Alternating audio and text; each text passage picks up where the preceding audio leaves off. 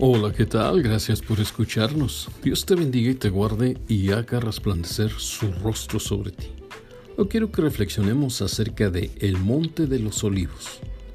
Leemos en el Evangelio de San Mateo capítulo 21, verso 1 y 2.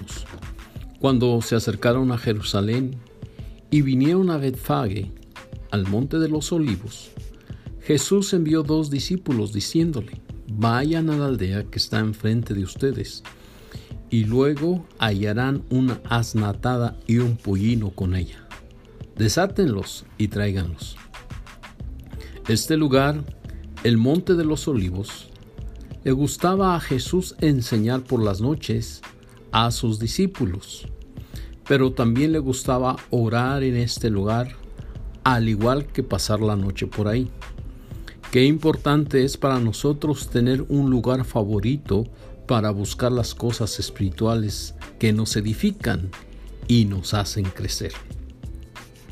Este mismo lugar ascendió al Padre Celestial y regresará y hará sonar la trompeta para que resuciten los muertos en Cristo. El Monte de los Olivos significa el lugar de las instrucciones, o el lugar de las promesas.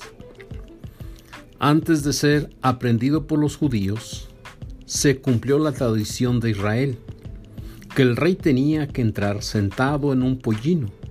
Jesús dio instrucciones precisas e hizo su entrada triunfal como el rey de Israel. Para poder obtener las promesas de Dios para nosotros, Primero necesitamos obedecer las instrucciones. ¿Sabías que los mandamientos de Dios no son opcionales ni cuestionables? Solo debemos obedecerlos sin replicar. Ama al Señor tu Dios con toda tu mente, con todo tu corazón y con toda tu alma, y a tu prójimo como a ti mismo. Para poder amar y servir a Dios, necesitamos primero leer las instrucciones de cómo adorar a un Dios santo. ¿Y qué es lo que pide de nosotros? Leemos en el Evangelio de San Juan capítulo 5, verso 39. Escudriñen las escrituras, porque a ustedes les parece que en ellas tienen la vida eterna. Y ellas son las que dan testimonio de mí.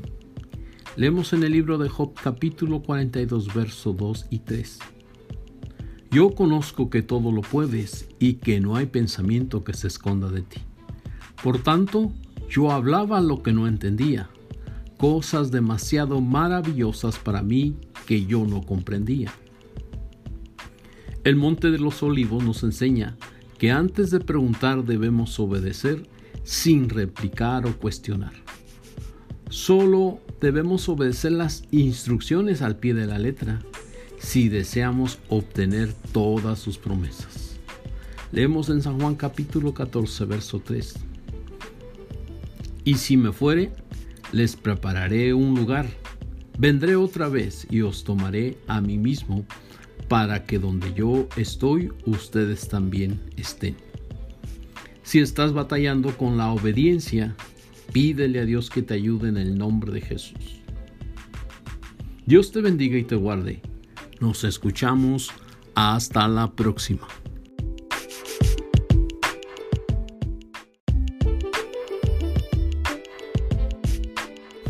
Hola, ¿qué tal? Gracias por escucharnos. Dios te bendiga y te guarde y haga resplandecer su rostro sobre ti. Hoy quiero que reflexionemos acerca de el monte Efraín. Leemos en el libro de Josué capítulo 17 versos 15 y 18.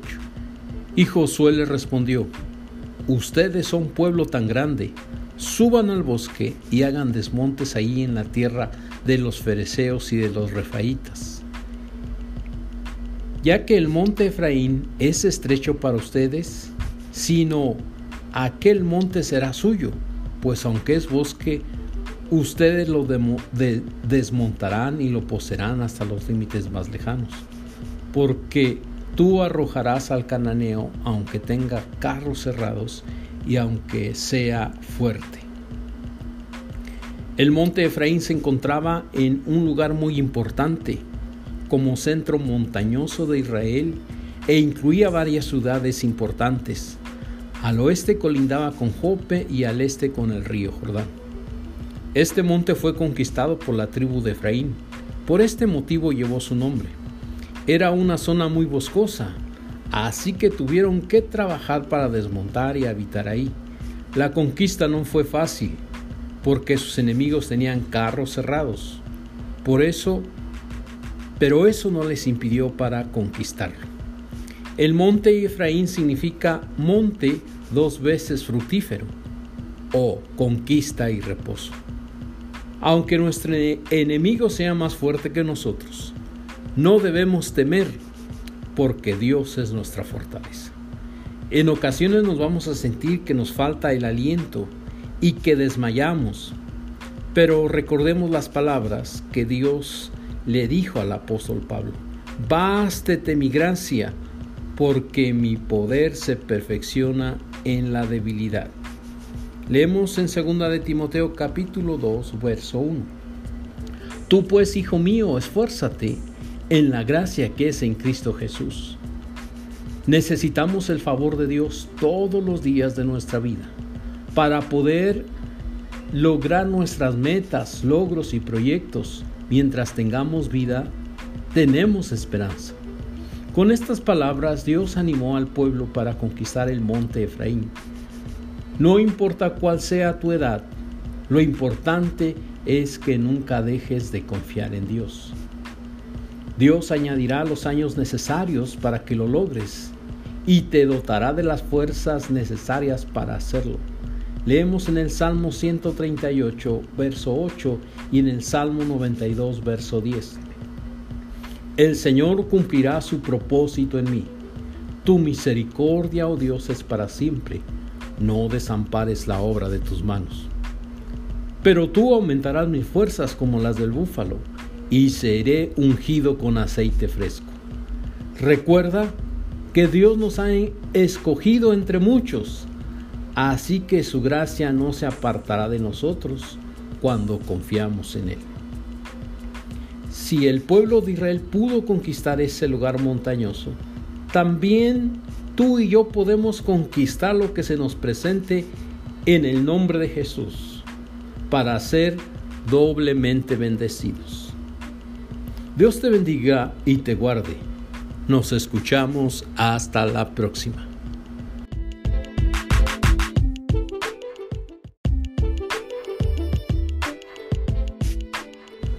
Hola, ¿qué tal? Gracias por escucharnos. Dios te bendiga y te guarde y haga resplandecer su rostro sobre ti. Hoy quiero que reflexionemos acerca de el monte Ebal. Leemos en el libro de Deuteronomio capítulo 11, verso 29. Y cuando Jehová tu Dios te haya introducido en la tierra a la cual vas a tomarla, pondrás la bendición sobre el monte Gerizim y la maldición sobre el monte Ebal. Camino a la tierra prometida, los hebreos o la descendencia de Israel comenzaron a caminar y se encontraron en una encrucijada. Dios los confronta para que ellos tomen voluntariamente la decisión de seguirle o seguir de donde habían salido. Uno era el camino de la vida y el bien y el otro el camino de la muerte y el mal.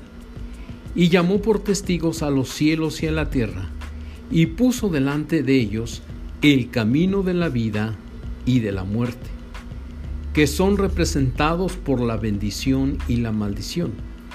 Ellos tendrían que elegir voluntariamente qué camino tomarían, pero les da un consejo para que escojan la vida, para que puedan vivir muchos años toda su descendencia. En ese camino había dos montes, uno hacia el norte y otro hacia el sur. El monte Gerizim, donde tenían que decir las bendiciones, y el monte Ebal, donde tenían que decir las maldiciones. El monte Ebal significa el monte desnudo o el que está al descubierto. Dios nos descubre o desnuda nuestro corazón para saber qué hay en él, para que tomemos nuestra propia decisión. Eso se llama libre albedrío. Dios desnuda el corazón de cada persona delante de él para que tome la decisión de caminar bajo maldición o bajo bendición. Bendición si decide seguirlo o maldición si decide apartarse de él. Todo logro en la vida de cada persona en particular decidirá honrar a Dios o atribuirse los méritos propios. La obediencia más agradable a Dios es la que surge de un principio de contentamiento. Las maldiciones que se decían en el monte van son aquellas que se adelantan y te cierran el paso de manera que no podrás escapar de ellas, por mucho que te esfuerces en conseguirlo.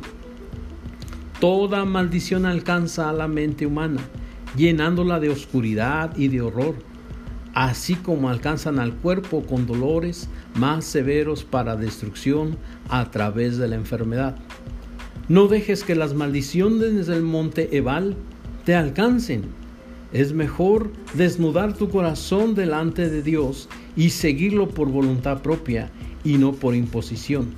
Dios no desea que nadie le siga por la fuerza, sino que tome la decisión de seguirle voluntariamente, porque la salvación es personal. Decide caminar por el camino de la bendición para que todo te salga bien. Dios te bendiga y te guarde. Nos escuchamos hasta la próxima.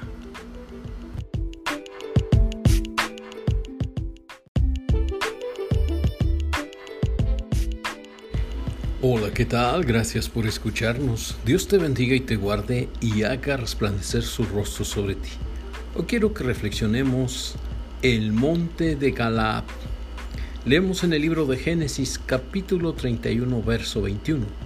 Huyó pues con todo lo que tenía y se levantó y pasó el Éufrates y se dirigió al monte de Galaad.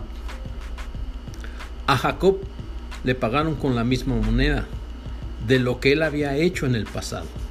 Su suegro Labán lo puso a trabajar durante 14 años para su servicio sin salario, porque en lugar de darle como esposa a la segunda hija, le dio a Lea a la primera. La excusa que puso Labán fue frívola, porque no había tal costumbre. Solo lo hizo como pretexto para burlarse de Jacob porque sabía que por causa de la bendición que tenía Jacob, él también era bendecido y se había enriquecido.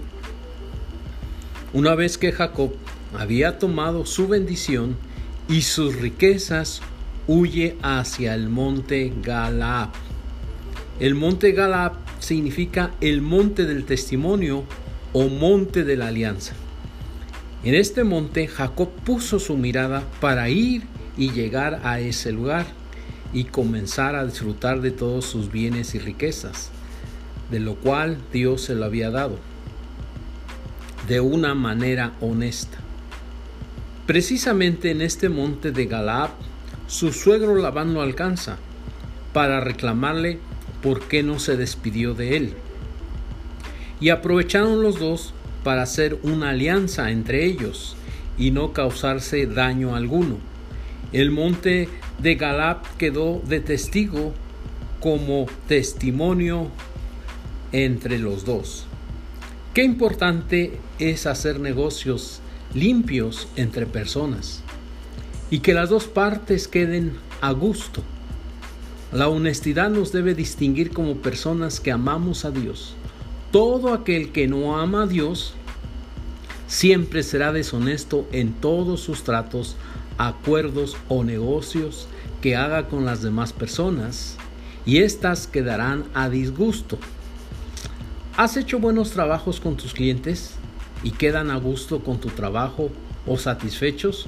Pues ellos son los que te recomiendan, pues ese es el fruto de la honestidad. Leemos en segundo libro a los Corintios capítulo 2, capítulo 3, verso 2 y 5. Ustedes son nuestras cartas escritas en nuestros corazones, conocidas y leídas por todos los hombres.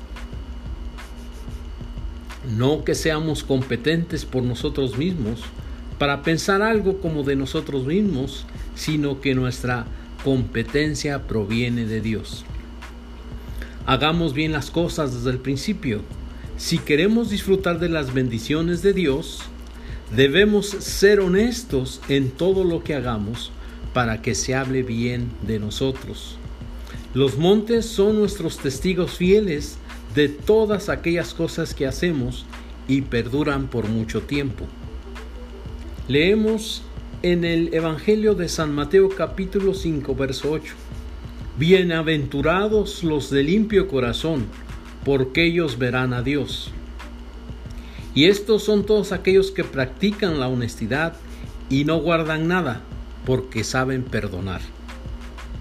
Dios te bendiga y te guarde. Nos escuchamos hasta la próxima.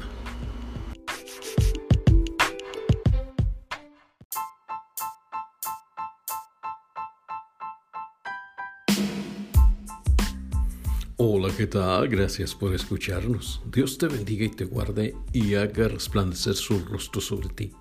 Hoy quiero que reflexionemos acerca de el monte Gerizim. Leemos en el libro de Deuteronomio capítulo 11 verso 29.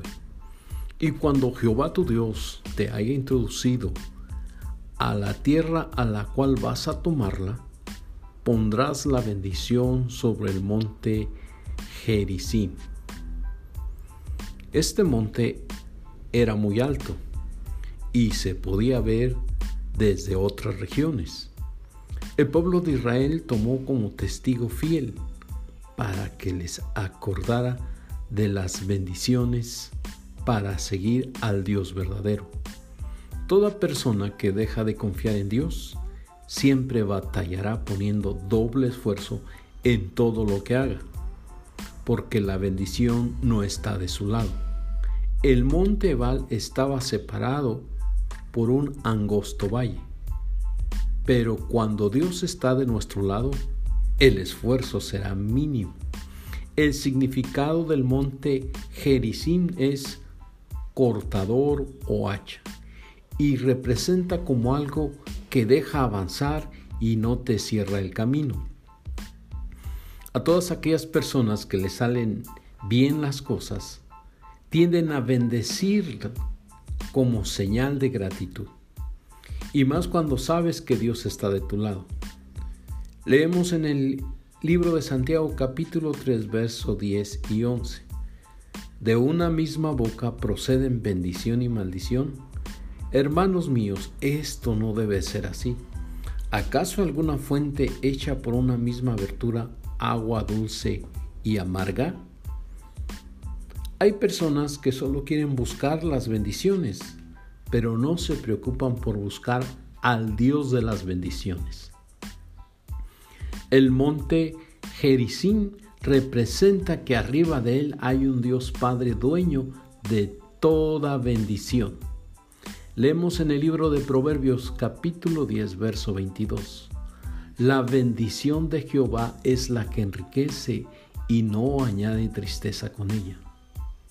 Pasos que debemos seguir para obtener la bendición de Dios. 1. Aprende a oír la voz de Dios en tu interior. 2. Guarda y practica todos sus mandamientos. No pases por alto ninguno de ellos. 3. Aprende a bendecir la ciudad en donde estás y el campo en donde vives. 4. Aprende a bendecir a tus hijos y todo lo que posees. 5.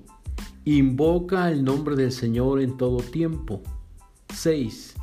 Pídele a Dios que te abra la ventana de su buen tesoro. 7.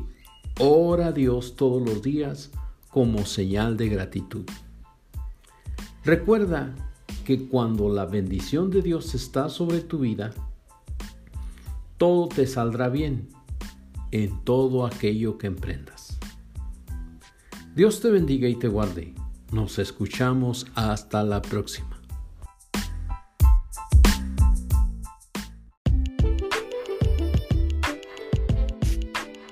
Hola, ¿qué tal? Gracias por escucharnos. Dios te bendiga y te guarde y haga resplandecer su rostro sobre ti.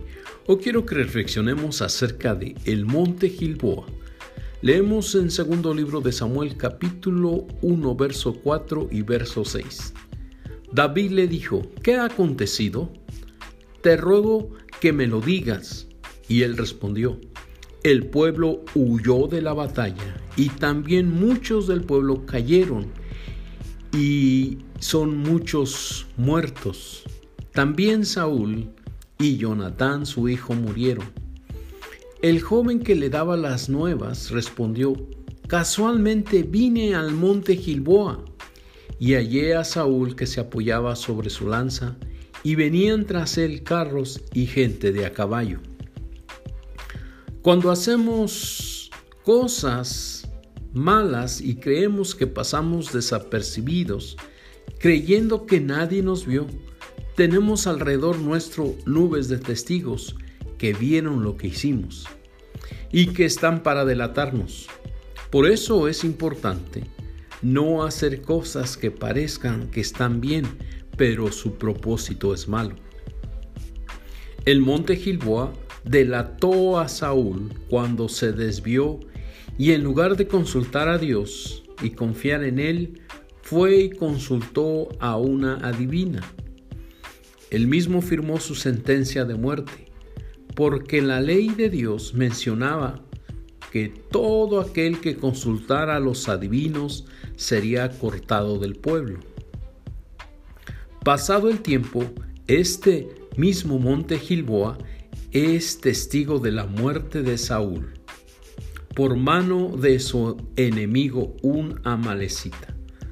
Los filisteos eran los enemigos de Saúl. Ellos tenían un dicho, matemos al líder y el pueblo será disperso. Esa fue la noticia que le dio el amalecita David. El pueblo huyó y muchos cayeron porque había muerto el rey Saúl. El significado de Gilboa es fuente abundante. Jesús dijo, yo quiero que tengan vida y vida en abundancia. Y ese es el propósito de Dios para cada uno de nosotros. Pero cuando hacemos malas cosas, nosotros mismos nos acortamos la vida.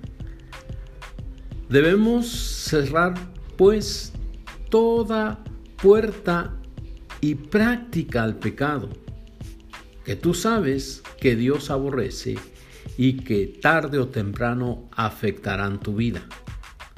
No hagas cosas malas que parezcan buenas, ni buenas que parezcan malas. Las prácticas de brujería y hechicería, Dios las aborrece. Y de igual manera el consultar a los adivinos. Esa es una práctica pagana que no deben participar de ella los hijos de Dios. Si por ignorancia lo has hecho, arrepiéntete y apártate de esas prácticas, y Dios será amplio en perdonarte y añadir vida y vida en abundancia. Leemos en primer libro a los Corintios capítulo 8, verso 6. Para nosotros, sin embargo, solo hay un Dios, el Padre, del cual proceden todas las cosas, y nosotros somos para Él, y un Señor, Jesucristo, por medio del cual son todas las cosas, y nosotros por medio de Él. Dios te bendiga y te guarde. Nos escuchamos hasta la próxima.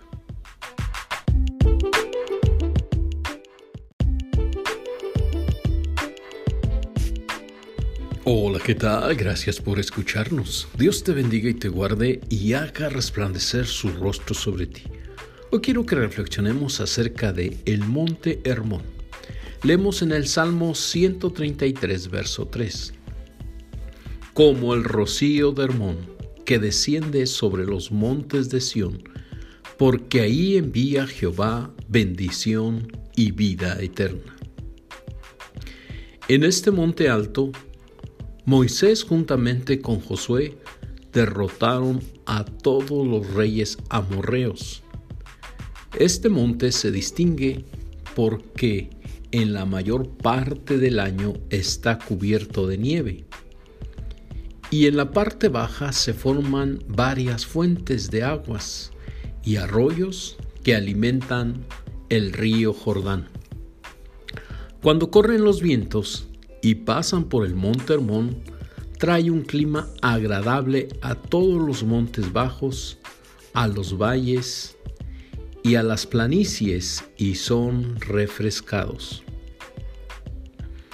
Jesús se transformó delante de sus discípulos en el monte Hermón y habló con Moisés y Elías. Luego una nube de luz los cubrió y se oyó una voz del cielo que dijo, Este es mi Hijo amado, en quien tengo complacencia. Lo leemos en el Evangelio de San Mateo capítulo 17, verso 1 al 5. Gracias a que Jesús dio su vida por todos nosotros, alcanzamos la bendición de la salvación y la vida eterna. Solo basta creer. El monte Hermón significa monte alto o elevado. Así Dios exaltó a Jesús hasta lo sumo y le dio un nombre que es sobre todo nombre, para que en el nombre de Jesús se doble toda rodilla de los que están en los cielos y en la tierra y debajo de la tierra. Lo leemos en el libro de Filipenses capítulo 2 verso 9 y 10. En sentido espiritual, el monte Hermón es un monte de bendición para muchos. Solo basta que te acerques para que seas beneficiado. Hay un dicho que dice, el que se acerca a un buen árbol, buena sombra le cobija. Acércate a Dios. Él tiene más que darte que tú de pedirle. Dios puso el recurso para que todos alcancemos la salvación y la vida eterna. Este recurso es a su Hijo Jesús, el cual dio su vida por todos nosotros. No te resistas al amor de Jesús el Salvador del mundo. Él está a la puerta y llama. Solo tienes que abrirle y decirle que sí. En el monte Hermón Jesús derrotó a la muerte y al pecado. Por eso sus vestiduras resplandecieron. El monte Hermón también representa parte de Sión, la ciudad prometida, para sus hijos que están errantes sin ciudadanía. Leemos en el libro de Efesios capítulo 2, verso 19. Así que ya no son extranjeros ni advenedizos, sino conciudadanos de los santos y miembros de la familia de Dios. Deja que el rocío de Hermón descienda sobre tu vida. Dios te bendiga y te guarde. Nos escuchamos hasta la próxima.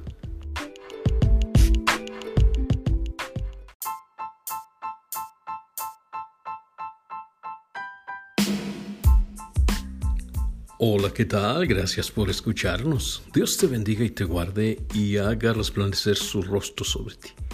O quiero que reflexionemos acerca de el monte Or Leemos en el libro de Números capítulo 20 versos 25, 26 y 28.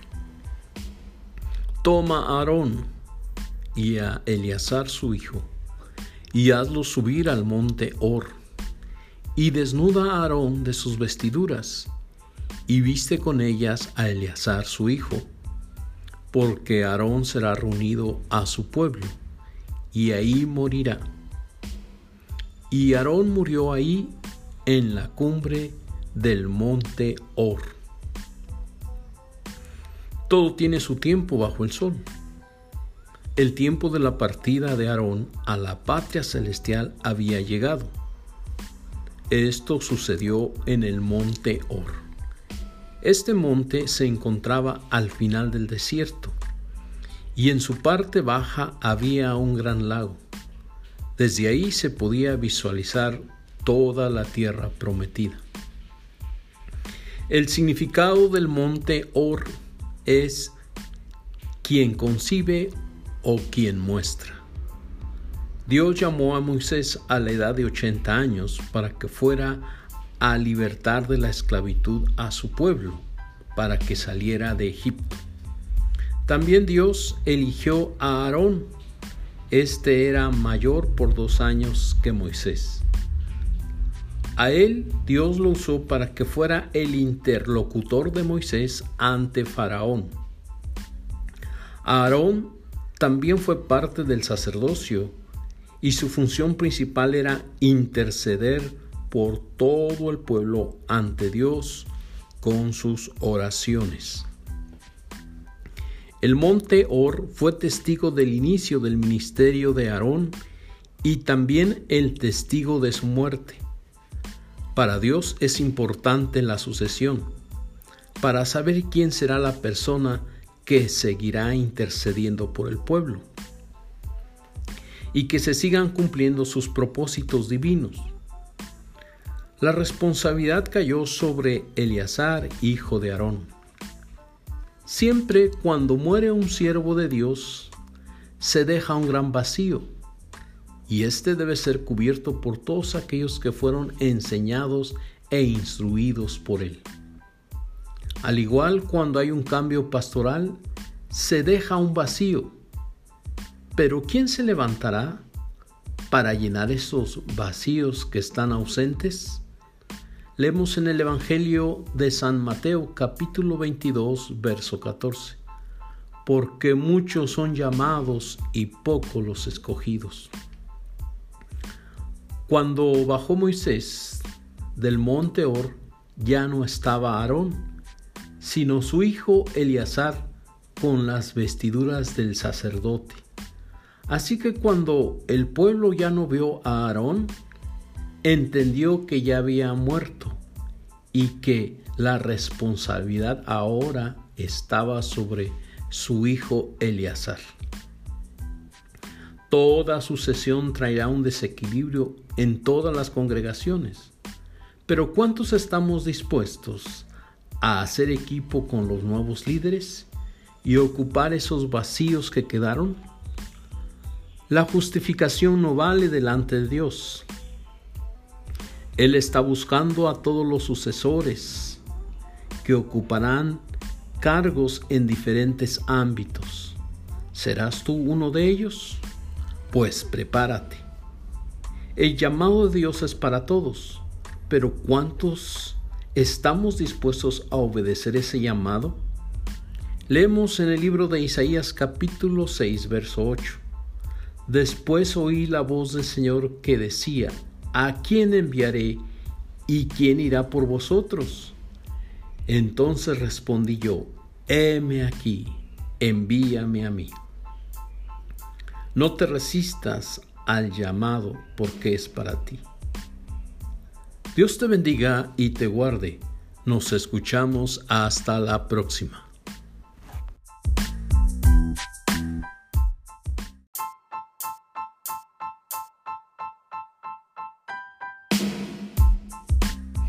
Hola, ¿qué tal? Gracias por escucharnos. Dios te bendiga y te guarde y haga resplandecer su rostro sobre ti. Hoy quiero que reflexionemos acerca de el monte Oreb Leemos en el libro de Éxodo capítulo 3 verso 1. Apacentando Moisés las ovejas de Jetro, su suegro, sacerdote de Madián, llevó las ovejas a través del desierto y llegó hasta Oreb, monte de Dios. El monte Oreb se ubicaba en la frontera de Egipto. En este mismo tiempo los hijos de Israel gemían a causa de la servidumbre y clamaron a Dios.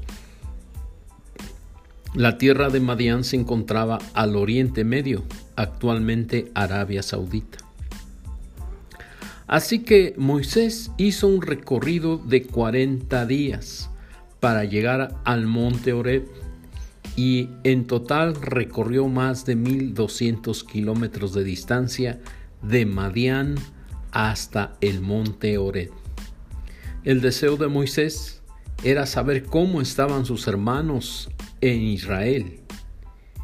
Sabiendo Dios el deseo de su corazón, lo que él sentía por sus hermanos, Dios le hace un llamado para que vaya a libertarlos de la esclavitud de Egipto. El monte Ored fue el punto de reunión, donde Dios habló a Moisés a través de una zarza ardiendo. Dios nos va a mover a lugares lejanos para que se manifieste a nosotros y podamos escuchar su voz. Tiempo después, el monte Oreb Dios hizo brotar agua de la roca para que el pueblo bebiera agua en su paso por el desierto, y el pueblo se despojó de sus joyas en señal de arrepentimiento. Pasados algunos años, el mismo pueblo provocó a ir a Dios en ese monte. El profeta Elías huyó a este monte cuando fue perseguido por Jezabel. Una generación pasó y el nombre de este monte cambió a Sinaí.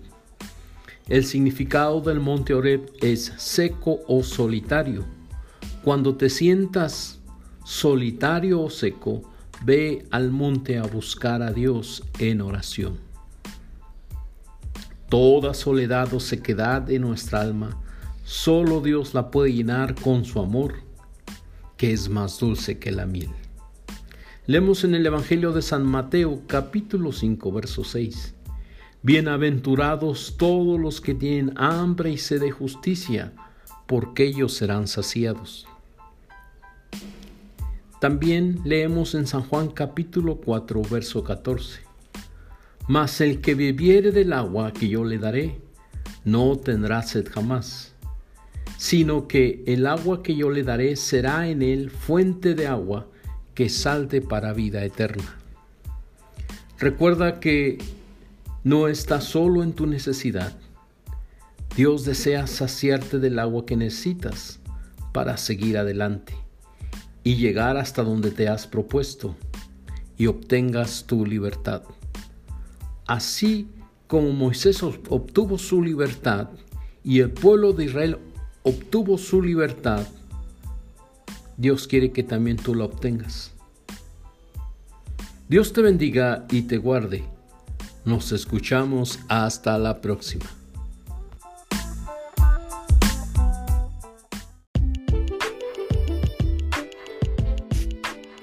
Hola, ¿qué tal? Gracias por escucharnos. Dios te bendiga y te guarde y haga resplandecer su rostro sobre ti. Hoy quiero que reflexionemos acerca de el monte Líbano.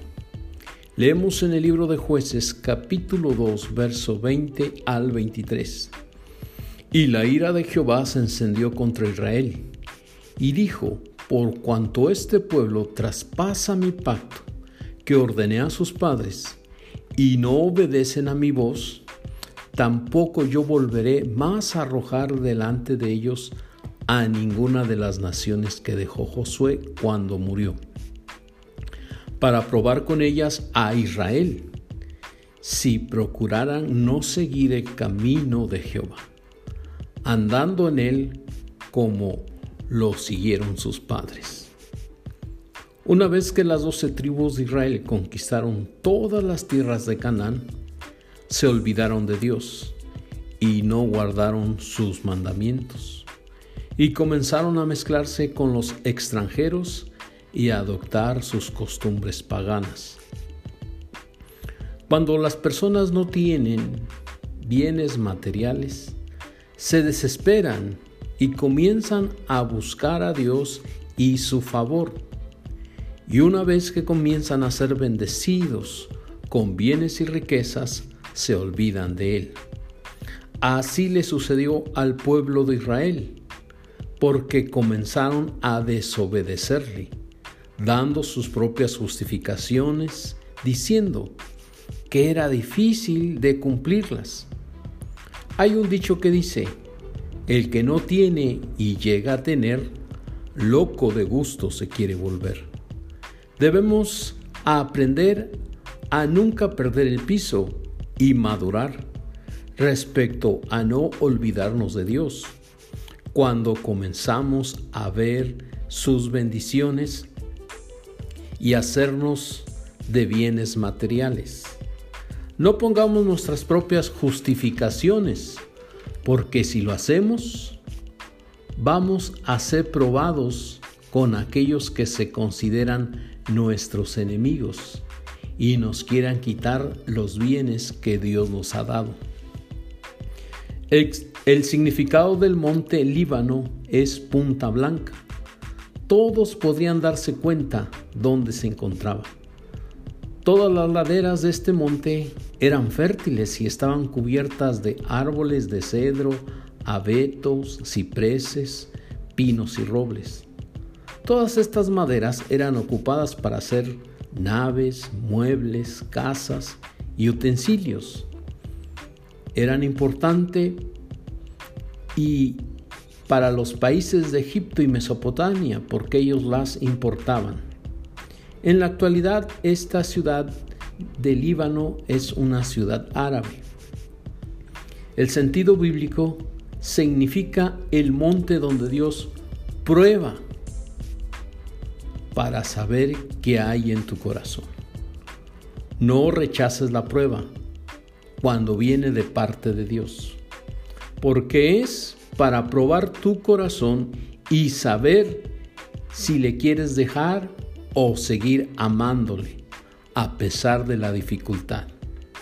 Por este motivo, Dios no permitió que estas cuatro naciones fueran arrojadas de su territorio para probar a Israel.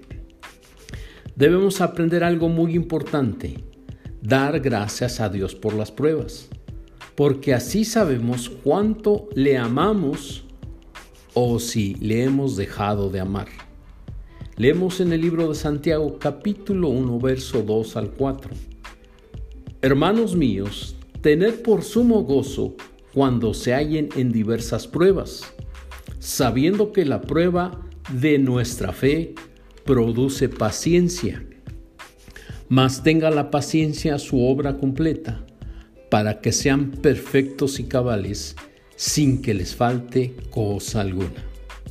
Qué importante es no dejar de seguir confiando en Dios en todo momento. Dios te bendiga y te guarde. Nos ponemos en sintonía. Hasta la próxima.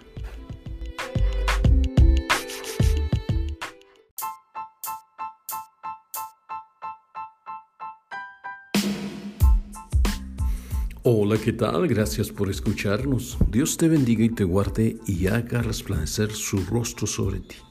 Hoy quiero que reflexionemos acerca de el monte Misar.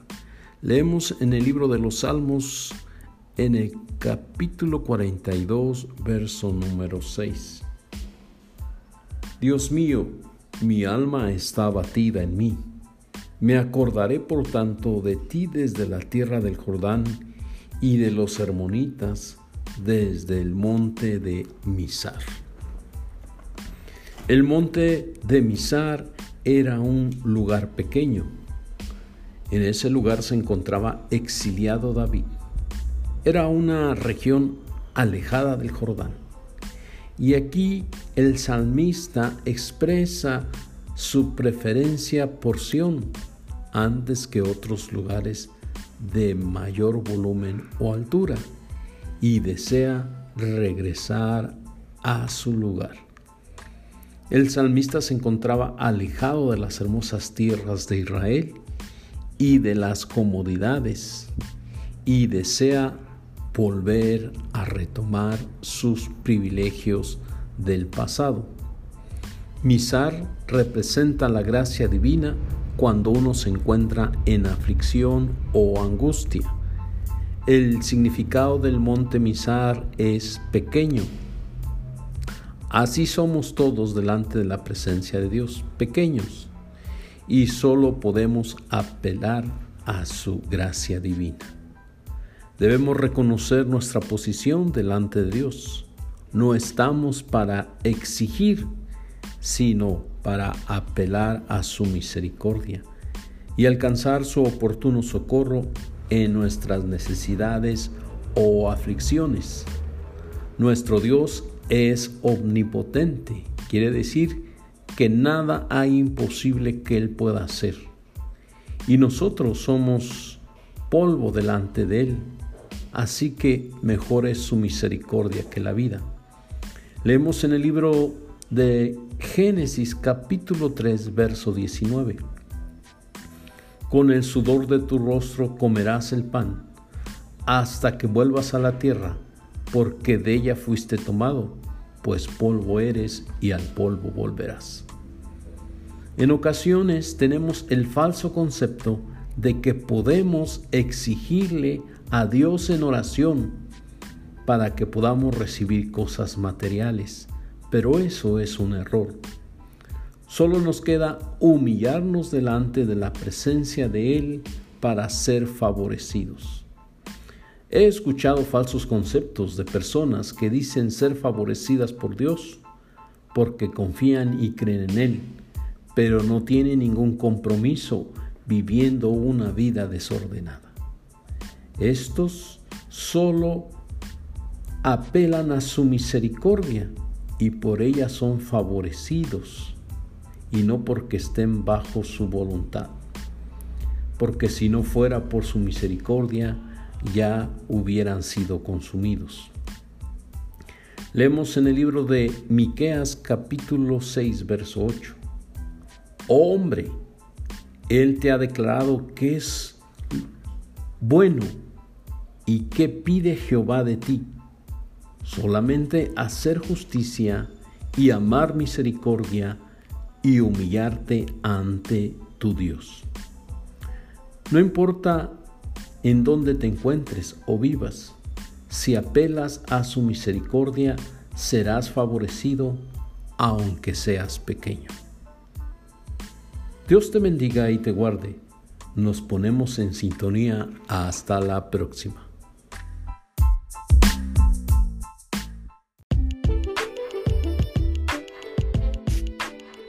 Hola, ¿qué tal? Gracias por escucharnos. Dios te bendiga y te guarde y haga resplandecer su rostro sobre ti. Hoy quiero que reflexionemos acerca de el monte Moriah. Leemos en el libro de Génesis capítulo 22 verso 2 y dijo, toma ahora a tu hijo, tu único, Isaac, a quien amas, y vete a la tierra de Moriah y ofrécelo ahí en holocausto sobre uno de los montes que yo te diré. Dios confrontó a Abraham respecto a lo que más amaba, a Isaac su hijo, y le pide que lo sacrifique en holocausto en el monte Moriah. El hijo que Abraham esperaba era el hijo de la promesa, que esperó durante 20 años. Ahora Dios se lo estaba pidiendo en sacrificio. Muchas cosas pasaban por la cabeza de Abraham, pero lo que sí estaba seguro fue que Dios tenía el poder para que su hijo Isaac volviera a la vida. Algunos traducen Moriad como el lugar de miedo. Tal vez no nos gustaría pasar por el monte Moriad, porque a cualquiera le produciría miedo. Saber que Dios te pide lo que más amas en la vida. El significado del monte Moriad es el lugar donde Dios provee.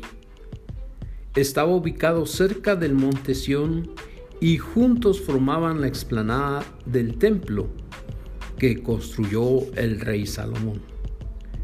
En una de las laderas de este monte se encontraba el monte Calvario o Gólgota, donde fue crucificado Jesús, el Salvador del mundo. Actualmente es la región de la antigua Jerusalén y limita al oeste con el muro de las lamentaciones. Dios demanda obediencia y desea que nos despojemos de aquellas cosas que nos estorban para hacer su voluntad y no la de nosotros. Dios probó a Abraham para saber si lo amaba más a él que lo que él le había provisto.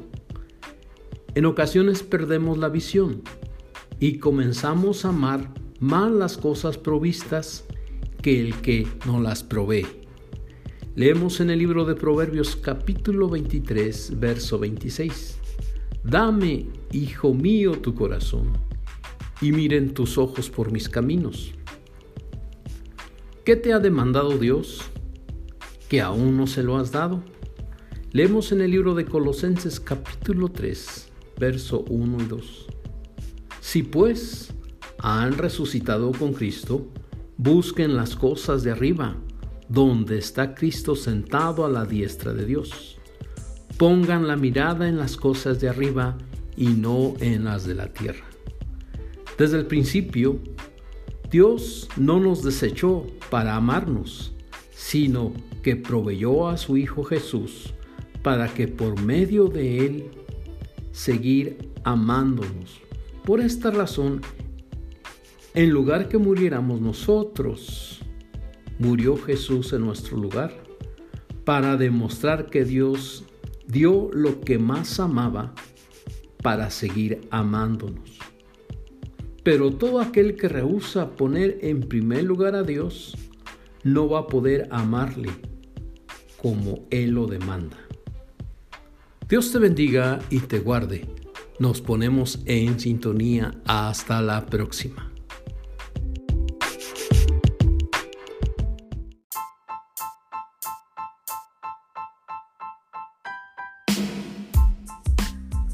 Estás escuchando Momentos de Esperanza con el pastor David Mora.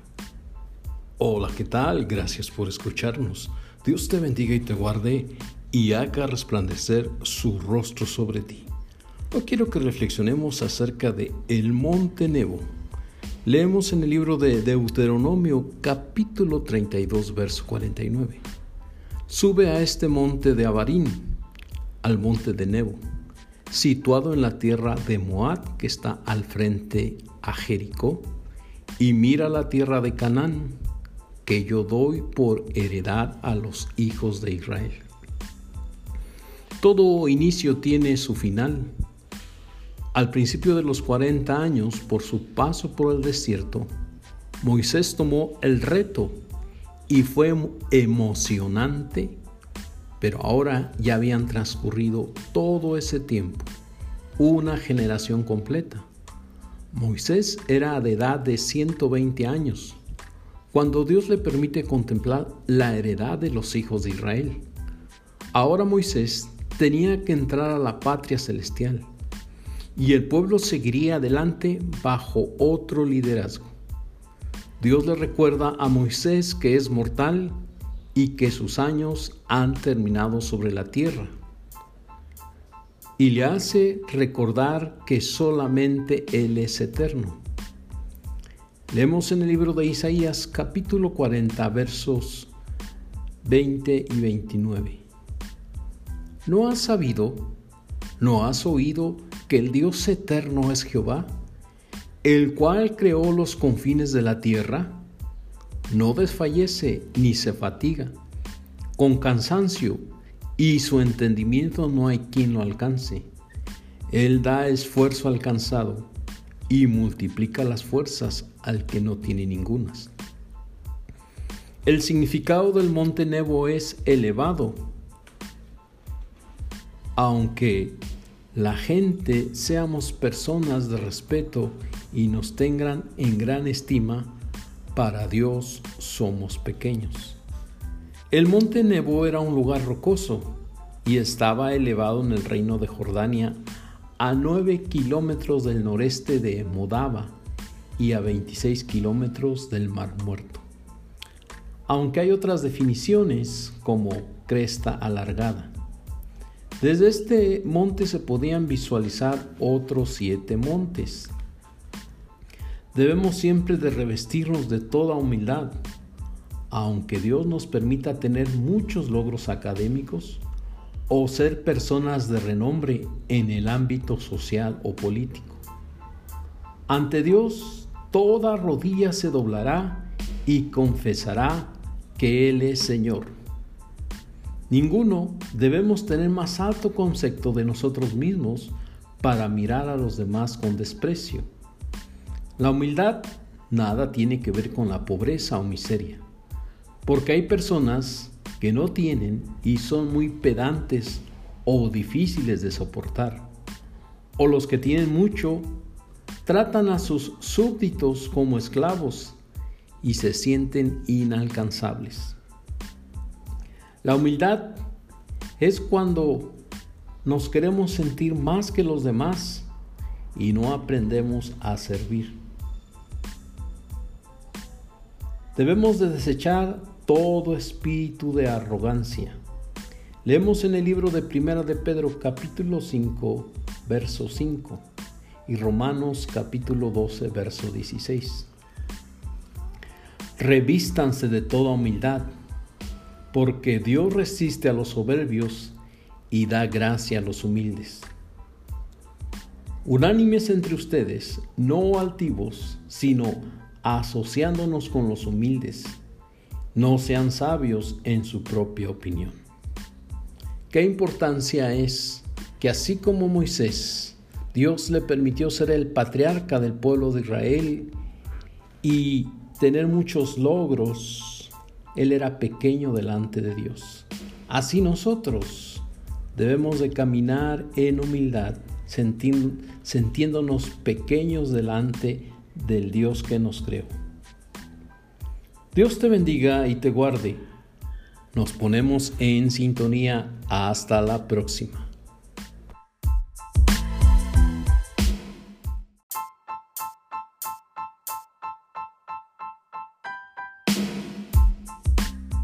Estás escuchando Momentos de Esperanza con el pastor David Mora.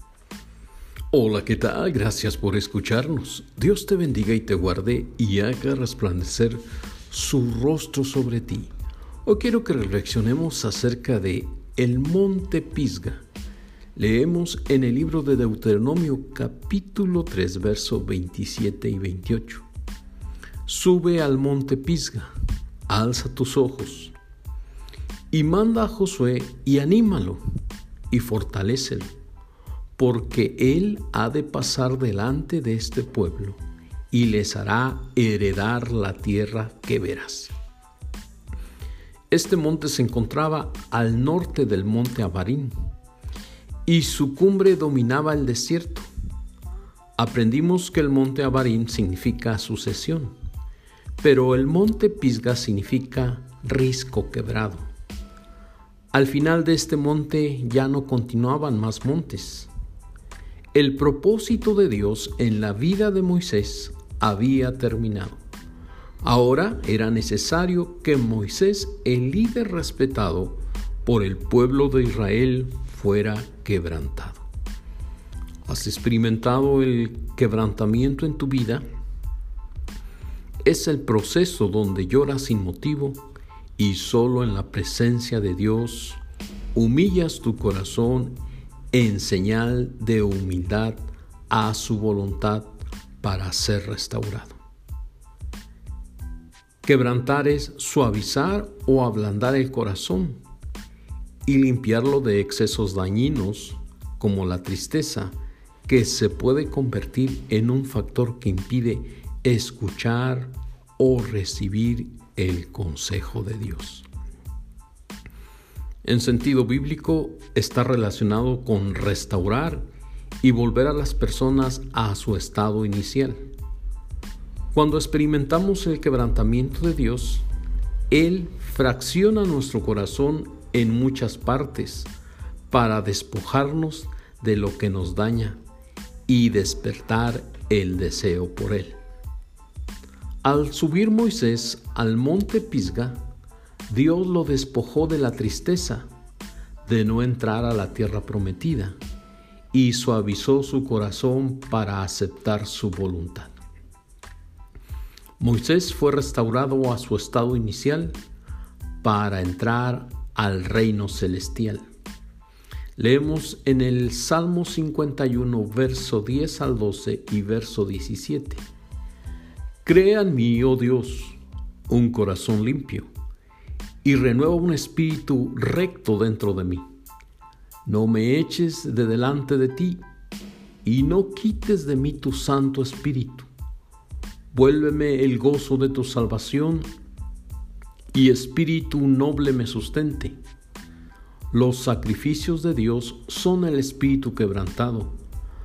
Al corazón contrito y humillado no despreciarás tú, oh Dios. Moisés tomó la fortaleza necesaria para animar a Josué, para que él siguiera y conquistaran la tierra prometida. La ausencia de un ser querido no nos debe detener para seguir avanzando en los propósitos de Dios. A falta de un líder, Dios levantará y formará a otro para que se cumplan sus propósitos divinos. No te resistas al quebrantamiento cuando es de parte de Dios, porque Él suavizará tu corazón para aceptar su voluntad. Leemos en el libro de Romanos capítulo 12, verso 2. No se conformen a este siglo, sino transfórmense por medio de la renovación de su entendimiento para que comprueben cuál sea la buena voluntad de Dios, agradable y perfecta. Dios te bendiga y te guarde. Nos ponemos en sintonía hasta la próxima.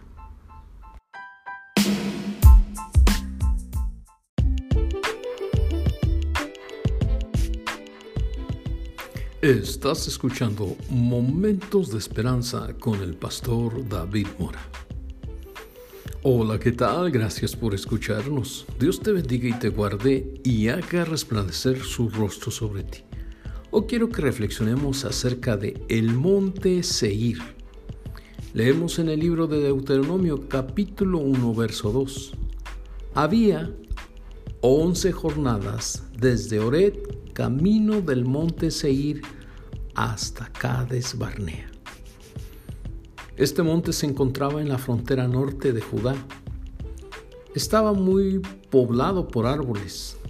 Tiempo después pasó a ser el país de Edom, porque fue dado por heredad a Esaú. Había 11 días de distancia del monte Ored al monte Seir, que equivalen a 330 kilómetros de distancia o 22 millas.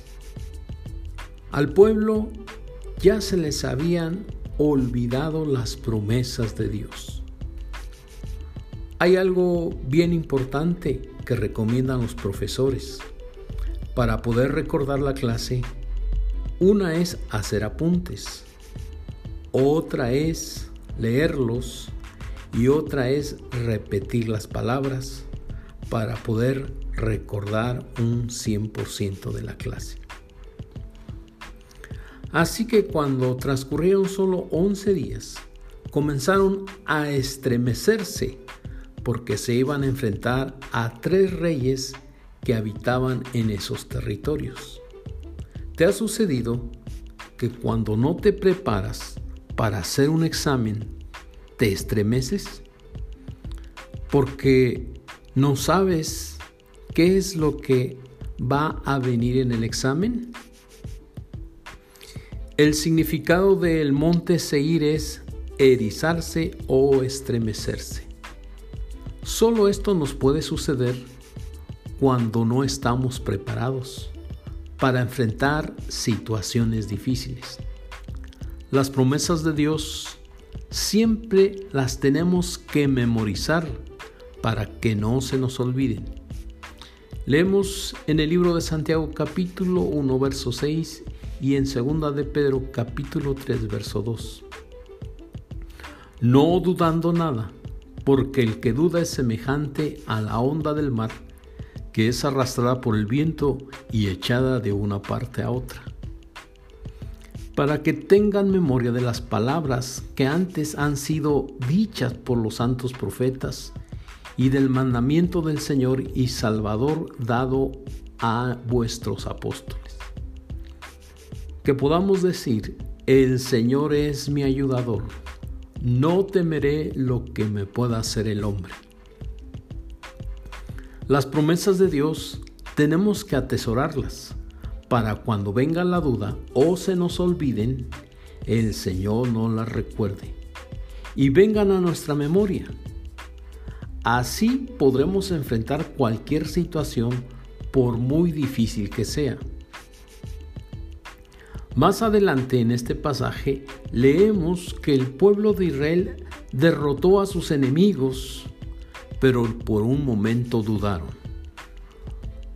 No demos lugar a la duda, porque si lo hacemos nos vamos a erizar. Recuerda que son fieles las promesas de Dios para quienes las quieren y las creen. Dios te bendiga y te guarde. Nos ponemos en sintonía hasta la próxima.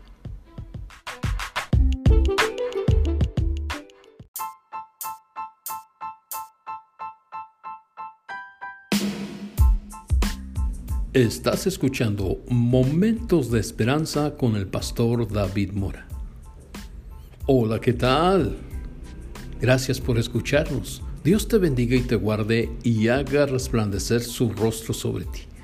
Hoy quiero que reflexionemos acerca de el monte Sinai. Leemos en el libro de Éxodo capítulo 19, verso 18 y 20.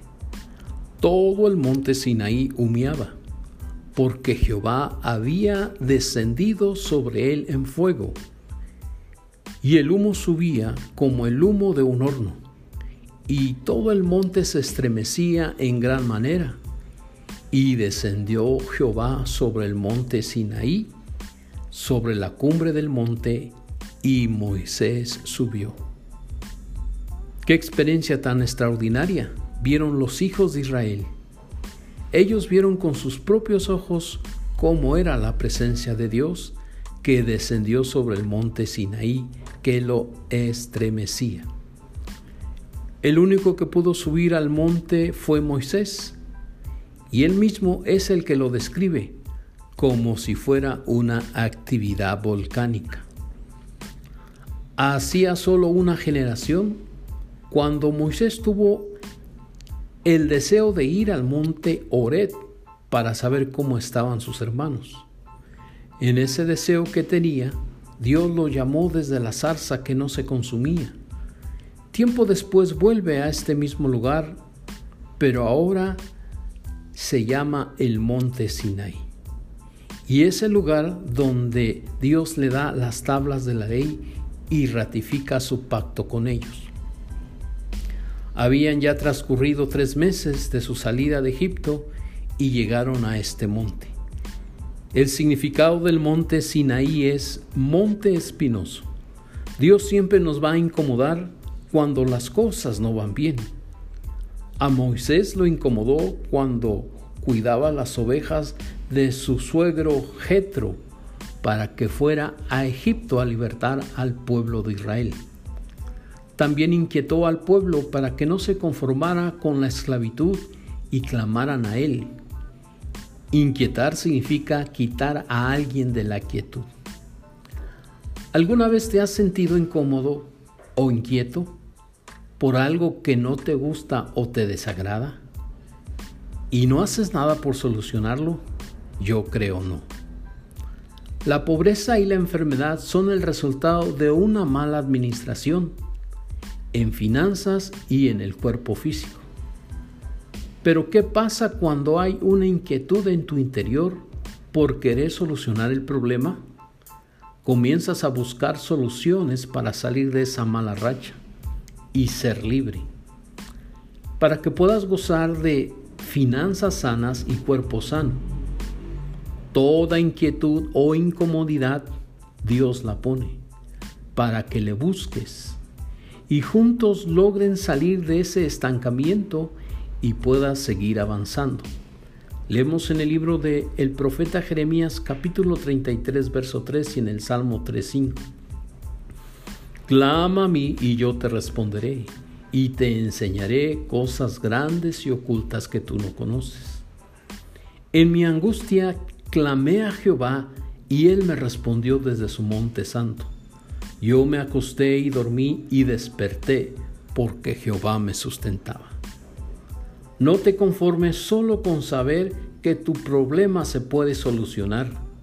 Busca la solución, porque la solución está en Dios. Atrévete a subir al monte Sinai. Dios te bendiga y te guarde. Nos ponemos en sintonía. Hasta la próxima.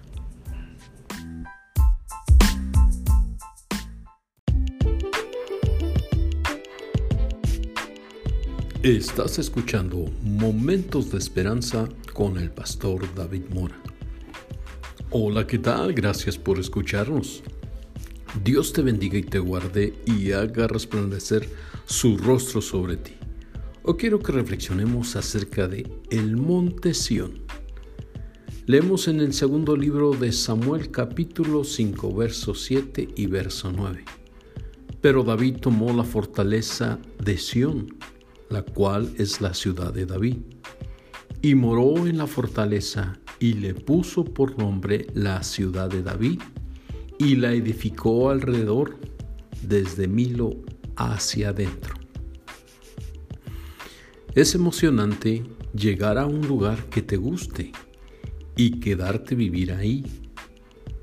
Sión era una fortaleza, un lugar seguro, y David lo estableció como su morada. La fortaleza de Sión se encontraba entre los valles de Cedrón y Tiropeón. El nombre de Sión se aplica a toda la nación de Israel. Así que todos los ciudadanos que vivían ahí se les daba el nombre de hijos e hijas de Sión.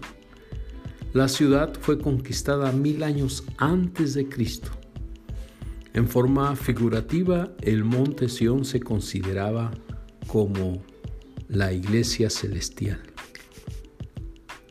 El significado de monte Sión es fortaleza o señal. Cuando Jesús entró a Jerusalén montado en un pollino, se constituyó como el rey de Sión.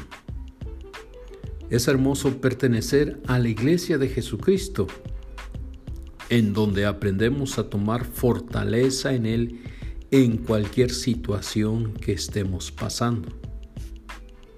Y donde fuimos trasladados de las tinieblas a su luz admirable. Jesús dijo en el Evangelio de San Juan capítulo 14 verso 1 al 3. No se turbe vuestro corazón. Creen en Dios, crean también en mí. En la casa de mi padre muchas moradas hay. Si así no fuera, yo les hubiera dicho, voy pues a preparar lugar para ustedes. Y si me fuere, les prepararé lugar y vendré otra vez y los tomaré a mí mismo para que donde yo estoy, ustedes también estén. Para pertenecer a la acción celestial, que es su iglesia, necesitas ser ciudadano. Y para ser ciudadano tienes que creer en Jesús, porque Él es el único que te puede dar la ciudadanía. Leemos en el Evangelio de San Juan capítulo 1, verso 11 y 12, y en el libro de Romanos capítulo 10, verso 9-10. A lo suyo vino y los suyos no le recibieron mas a todos los que le recibieron y a los que creen en su nombre, les dio potestad de ser hechos hijos de Dios. Que si confesares con tu boca que Jesús es el Señor, y creyeres en tu corazón que Dios le levantó de los muertos, serás salvo. Porque con el corazón se cree para justicia, pero con la boca se confiesa para salvación. Se puso una señal en lo alto del monte Gólgota. Fue la cruz donde fue crucificado Jesús. Ese es el camino a la ciudad de Sión. Solamente Jesús es el único que te puede fortalecer en momentos difíciles que estés pasando. Solo búscalo. siempre habrá cerca una congregación, cerca donde vives. Dios te bendiga y te guarde. Nos ponemos en sintonía. Hasta la próxima.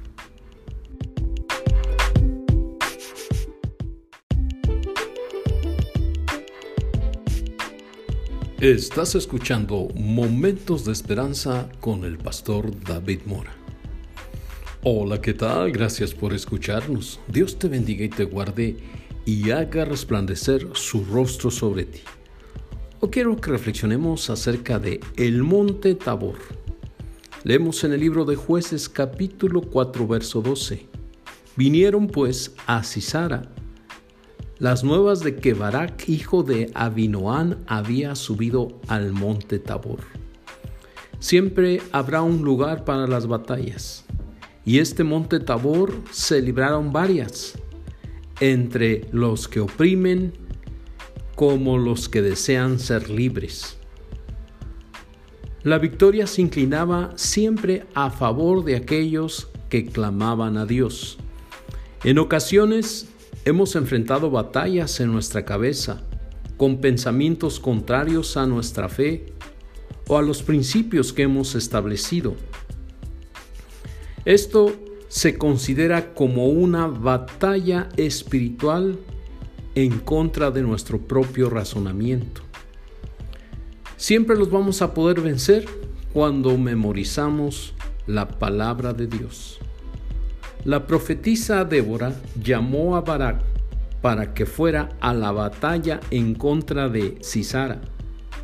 Este tenía un ejército de 900 carros cerrados y se creía invencible, pero fue derrotado en el monte Tabor por Barak y por la ayuda de Dios. Las batallas que enfrentamos en nuestras mentes las vamos a ganar en el nombre de Jesús si invocamos su nombre. El monte Tabor en sentido espiritual significa lugar donde se libran las batallas. Jesús dijo, velen y oren para que no entren en tentación. El espíritu a la verdad está dispuesto, pero la carne es débil. Debemos tener la disciplina de ejercer la oración en todo tiempo. El significado de Monte Tabor es cabeza o cima. Era un monte que estaba solo y se encontraba a 8 kilómetros de la ciudad de Nazaret que estaba en Galilea. En toda batalla siempre vamos a estar solos. Nadie va a estar de nuestro lado, de nuestros familiares o amigos. Pero Dios siempre va a estar de nuestro lado para recordarnos sus promesas y podamos vencer en su nombre. Leemos en el libro de segundo libro a los Corintios capítulo 10 verso 3 al 5 y en el libro de Efesios capítulo 6 verso 10 y 13.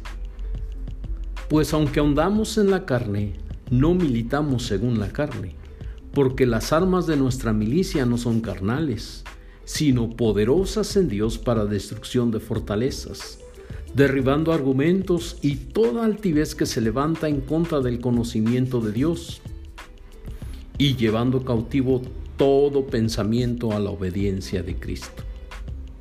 Por lo demás, hermanos míos, fortaleceos en el Señor y en el poder de su fuerza. Vestíos de toda armadura de Dios, para que puedan estar firmes en contra de las acechanzas del diablo porque no tenemos lucha contra sangre y carne, sino contra principados, contra potestades, contra gobernadores de las tinieblas de este siglo, contra las huestes espirituales de maldad en las regiones celestes. Por tanto, tomen la armadura de Dios para que puedan resistir en el día malo y habiendo acabado todo, estén firmes. Recuerda que los espíritus de maldad siempre van a atacar en nuestra mente. Y si te dejas vencer en la mente, físicamente estarás derrotado con enfermedades raras. Te animo a que siempre busques a Dios en oración en todo momento, porque así vas a poder vencer las batallas.